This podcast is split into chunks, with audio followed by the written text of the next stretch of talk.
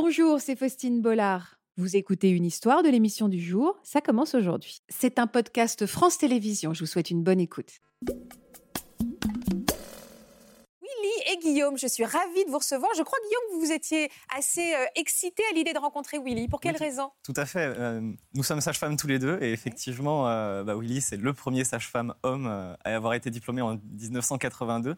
Donc euh, en tant qu'homme, moi je connais, c'est une figure.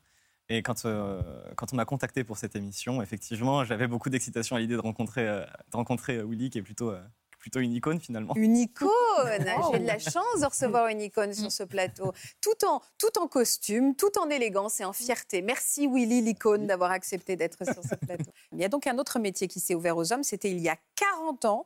Euh, ce métier donc de sage-femme, on va voir si c'est vraiment le, le terme qu'on utilise. On va se replonger dans les archives de l'époque, dans les années 80, et je vous propose d'ouvrir grand vos yeux, parce que vous allez peut-être reconnaître l'un de nos invités. Dès l'an prochain, les hommes aussi pourront s'occuper en toute légalité de bébés comme celui-ci. En ouvrant la profession de sage-femme aux hommes, le législateur a bouleversé bien des habitudes. Willy Bellassagne fait partie de ces jeunes gens qui viennent de passer le concours de sage-femme. Je pars d'un principe, c'est que l'homme et la femme sont normalement complémentaires. Les hommes sont tout à fait capables de comprendre la psychologie. Les psychologues, par exemple, ne sont pas que des femmes, des femmes recevront des hommes et réciproquement. Monsieur le sage-femme. Ils ne sont qu'une dizaine en France. Bertrand, 25 ans, a été embauché ici en 93, le seul mâle d'une équipe de 18 sages-femmes. Mêmes horaires que ses collègues de sexe féminin, 24 heures de boulot, 3 jours de repos. Même travail, même traitement, à une petite différence près. Ah oui, c'est d'avoir le même vestiaire que les filles. Euh, donc ils se déshabillent quand même dans un box à part. Vous aviez le sentiment que vous représentiez un virage pour euh, des jeunes comme Guillaume qui vous succéderaient Oui, par définition, parce que euh, premier homme dans un métier féminin, euh, forcément, c'est un virage. Euh, ça voulait dire que le métier de sage-femme n'était plus que féminin Mm. dans notre pays. Donc ça devenait un métier mixte. Euh, et ça change, ça change quand même pas mal de choses. Donc forcément, j'avais un peu conscience de ça. Mais après, il y avait beaucoup de choses à faire. Mm, mm. On en parle donc de, de l'idole Willy dans votre métier. C'est une référence, C'est une référence. euh, Guillaume. Vous à- qui avez 25 ans, donc c'est finalement dans ces images, vous aviez 25 ans, Willy. 18 ans, c'est quand j'ai passé le concours, 18 Ah ans. ouais. Oui, pardon, Guillaume. C'est qu'effectivement, en tant qu'homme, euh, bah, Willy, on connaît son nom, on connaît son prénom, euh, on le connaît dans la profession, encore plus en tant qu'homme. Pas forcément pour les femmes. Ouais. en, en- en en discutant avec les collègues, je disais qu'en arrivant sur le plateau, j'allais rencontrer Willy. Elles me disaient toutes, je ne sais pas qui c'est. C'est vrai. Mais pour les Pour, hommes? pour moi, c'est pour moi, ça- c'est une référence, effectivement. Alors, on dit homme sage-femme ou on dit aussi mailloticien, je crois. Alors, je crois qu'avec Willy, nous faisons partie des sages-femmes qui euh, revendiquons notre, euh, notre titre de sage-femme. Mailloticien étant le terme qui a été introduit euh, en 1985, si je ne dis pas de bêtises, par l'Académie française, à l'époque où on ne supportait pas que des métiers qui pouvaient être pratiqués par des hommes intégraient une notion de féminité, avaient, le, avaient le titre de femme à l'intérieur. Ils ont donc voulu, dans une idée un peu macho finalement, Ouais, c'est ça. créer un titre à part de la sage-femme. Mm. Mais pourquoi vous, vous revendiquez le fait de garder euh, la féminité euh, dans ce titre? De, de toute manière, bon, c'était en 82 en fait l'histoire du mailloticien. C'est juste que euh, avant que la profession soit ouverte aux hommes, donc le fait qu'elle soit ouverte aux hommes, juste il fallait de sexe féminin avant 82, donc euh, de facto il n'y avait pas d'hommes. Et euh, traité de Rome, non-discrimination, la France était obligée d'enlever toutes ces clauses discriminatoires de, de son arsenal juridique. Donc ils ont fait disparaître la notion euh, de femme, euh, voilà. Mais pourquoi vous, vous y tenez? Mais parce que c'est un. Enfin, le, mé- le métier de sage-femme, la profession ne nous a pas attendus. Enfin, les sages-femmes, euh, elles sont. euh, elles accompagnent les femmes depuis que les femmes mettent au monde des enfants, en fait. Donc, elles ont une. Donc, C'est par respect pour cette profession que vous ne vouliez pas qu'on change son titre? Bah, C'est-à-dire, on ne va pas changer tout juste parce que quelques hommes arrivent. Quelques. Il y a combien d'hommes aujourd'hui qui exercent cette profession? Euh, moins d'un millier. On est quelques Ah, centaines. moins d'un millier. Oui, moins d'un millier. Et, et vous, pourquoi, tout d'un coup, dans votre carrière, dans vos études, vous vous êtes dit que vous alliez vous diriger vers ce métier-là? Alors moi, j'étais en terminale. Je lisais l'étudiant, ça c'était en 81, je lisais l'étudiant. Dans l'étudiant, il y a les différentes carrières, tout ça. Et il y avait un petit chapeau qui s'appelait Messieurs les sages-femmes. Déjà, je ne connaissais pas le métier de sage-femme. Et en plus, j'apprends que ce métier ne pouvait pas être pratiqué par un homme parce que justement la loi l'interdisait, tout ça.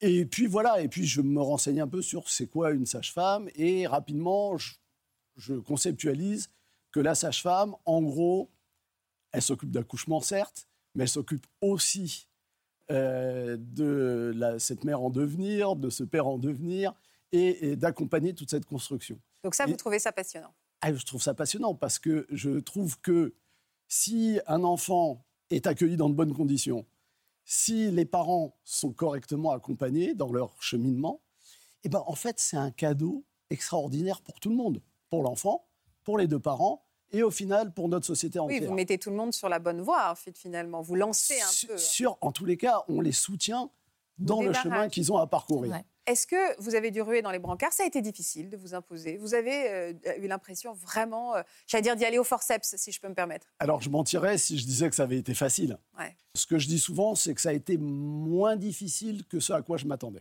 Ça a été difficile de la part des patientes ou ça a été difficile par rapport au corps médical? Par rapport plutôt au système, au corps médical, à mes, à mes collègues euh, sages-femmes anciennes. Parce que les, les jeunes collègues qui ont passé le concours en même temps, tout ça, euh, bon, elles, elles se posaient pas de questions. Par contre, les anciennes, euh, Qu'est-ce qu'elles vous disaient, ces, ces femmes qui... ben, elles, elles avaient tendance un petit peu, euh, avec tout le respect que je leur dois, hein, euh, elles avaient tendance un petit peu à considérer que euh, pour être sage-femme, fallait être une femme, et quand on est une femme, c'est suffisant pour s'occuper des autres femmes. Oui, mais du coup, elles vous le faisaient payer, elles vous faisaient des remarques, Ah il y avait oui, un peu de oui. mépris. Enfin, j'ai quand même passé quelques, quelques années en observation permanente. hein.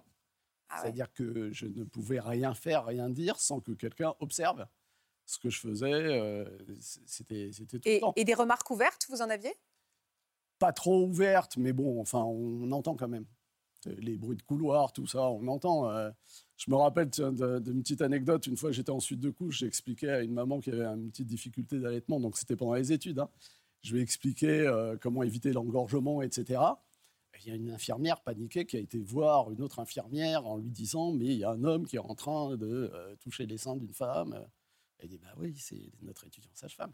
Vous avez pensé à renoncer à un moment? Euh, alors, au bout d'un an ou deux, oui.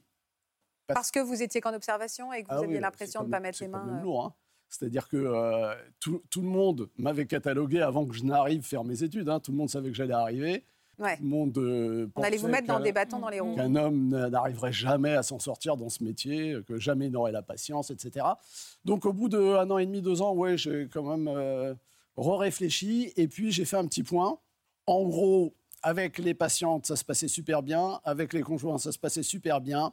Et je me suis dit qu'au final, c'était ça qui était important. C'est bien sûr. Est-ce que les patientes, il n'y a pas eu du tout de. Non. de- Non. Non. Et au contraire, il y en a certains qui étaient contentes d'être accompagnés par un homme. On a pu vous le Alors, formuler pro- oui, oui, probablement. euh, c'est un peu plus compliqué à dire hein, dans nos sociétés. euh, si on préfère avoir une sage-femme homme euh, qu'une sage-femme femme, c'est plus compliqué à, dans les discussions euh, que de dire qu'on préfère voir une femme, par exemple. Ouais, ouais. Euh, mais, mais oui, certaines patientes préféraient très clairement que ce soit pas une femme qui s'occupe d'elles. hein. Et alors, vous avez accouché de combien de bébés? Beaucoup, plusieurs milliers. Plusieurs milliers de bébés. Alors, j'ai j'ai aidé plusieurs milliers de bébés à naître et j'ai accompagné plusieurs milliers de femmes à accoucher. oui. Est-ce qu'il y a une de naissance euh, qui ont une saveur particulière dans votre cœur? Alors, il y, a- en a, il y en a beaucoup. hein. C'est celle euh, que, que j'évoquais un peu. euh, C'est c'est quand ma, ma patiente m'appelle le soir, il doit être 22 heures, elle me dit qu'elle a des contractions. Je lui dis OK, on se retrouve à la clinique. Et moins de 15 minutes après, j'ai le mari qui m'appelle, qui me dit Mais elle, elle ne peut plus bouger. Et, je lui dis Vous êtes où? Et il me dit On est dans la rue, en- au pied de l'immeuble. Et je lui dis, mais comment ça, elle peut plus bouger? Et il me dit, non, elle peut plus bouger. Alors je, je monte dans ma voiture, je fonce. Euh, J'arrive. Pendant ce temps-là, euh, ma femme m'apporte ma sacoche d'accouchement, parce que j'ai du matériel un peu quand même. Et du coup, on a fait l'accouchement dans la rue. Dans la rue Dans la à 22h à des poussières. Je leur dis, passe un bonjour, c'était il y a quelques années quand même. Mais euh, donc voilà, il y a des gens très gentils qui voulaient appeler les pompiers, le SAMU, et le mari leur disait, non, non, vous inquiétez pas, ma sage-femme, notre sage-femme arrive. euh, tout va bien. euh, Et donc voilà, donc j'ai fait un accouchement comme ça en pleine nuit euh, dans la rue. et, et vous, vous avez des, vous avez des enfants vous-même? Oui. Est-ce que la question de les accoucher s'est posée? Alors pas du tout. Pas du tout. Moi, euh, c'est mon métier d'accompagner les accouchements, les naissances. Donc euh, quand euh, euh, été en situation d'être papa, Et ben, j'ai fait papa, compagnon, papa. Et franchement, c'était trop bien. Trop bien. Je l'ai fait que quatre fois. Ah bah c'est déjà énorme. Et vous aviez pas un peu tendance à regarder ce que faisait le- la sage-femme, de dire oui, non mais en fait, C'est- fais gaffe parce que je ça, fais pas ça comme ça. C'est une question de, de confiance. C'est une question de confiance. À partir du moment où vous êtes avec quelqu'un, un professionnel en qui vous avez confiance, Oui. vous n'avez pas besoin d'essayer de vérifier euh, s'il sait faire ce qu'il prétend savoir faire. Et est-ce que vous avez transmis euh, ce- cette passion de votre métier à vos enfants? Ils sont grands vos enfants, Willy? Alors, ils sont grands, oui, oui. Mon, mon petit dernier euh, doit avoir. euh, il ne faut pas que je dise de bêtises. Non hein. mais autour d'eux. Euh, bah, 26. euh, Ah oui, petit dernier, c'est un grand dernier. C'est le petit dernier. Euh, oui, oui, mes enfants sont grands et, euh, et à ma grande surprise, effectivement, euh, l'un de mes enfants, donc j'ai garçon, garçon, fille, garçon, et ma fille a décidé de, De devenir de sage-femme. C'est une fierté pour vous? Ah oui, oui, c'est une fierté, évidemment. Ouais. C'est une fierté qui me surprend d'autant plus qu'elle connaissait la réalité de mon exercice, parce que moi, je travaille en suivi global depuis plus de 30 ans. Euh, le suivi global, c'est vraiment, je m'occupe du suivi de la grossesse, de l'accouchement. Oui, donc quand il accouche, elle accouche, peu importe le week-end, le soir, la nuit. hein. Exactement, oui. Elle m'appelle et je me débrouille, euh, j'y vais. Quoi, hein. Mm. Euh, et donc, mes enfants connaissaient la réalité quand même de mon métier. Et ben, ça n'a pas empêché ma fille de, de- de devenir sage-femme et de pratiquer également un suivi global. Elle vous demande des conseils parfois, votre fille? Oui, bien sûr. Ah, bien sûr. ouais. Oui, oui. Voilà, donc oui, oui. c'est- Et voilà, j'espère que ce podcast de Ça commence aujourd'hui vous a plu. Si c'est le cas, n'hésitez pas à vous abonner. Vous pouvez également retrouver l'intégralité de nos émissions sur France.tv.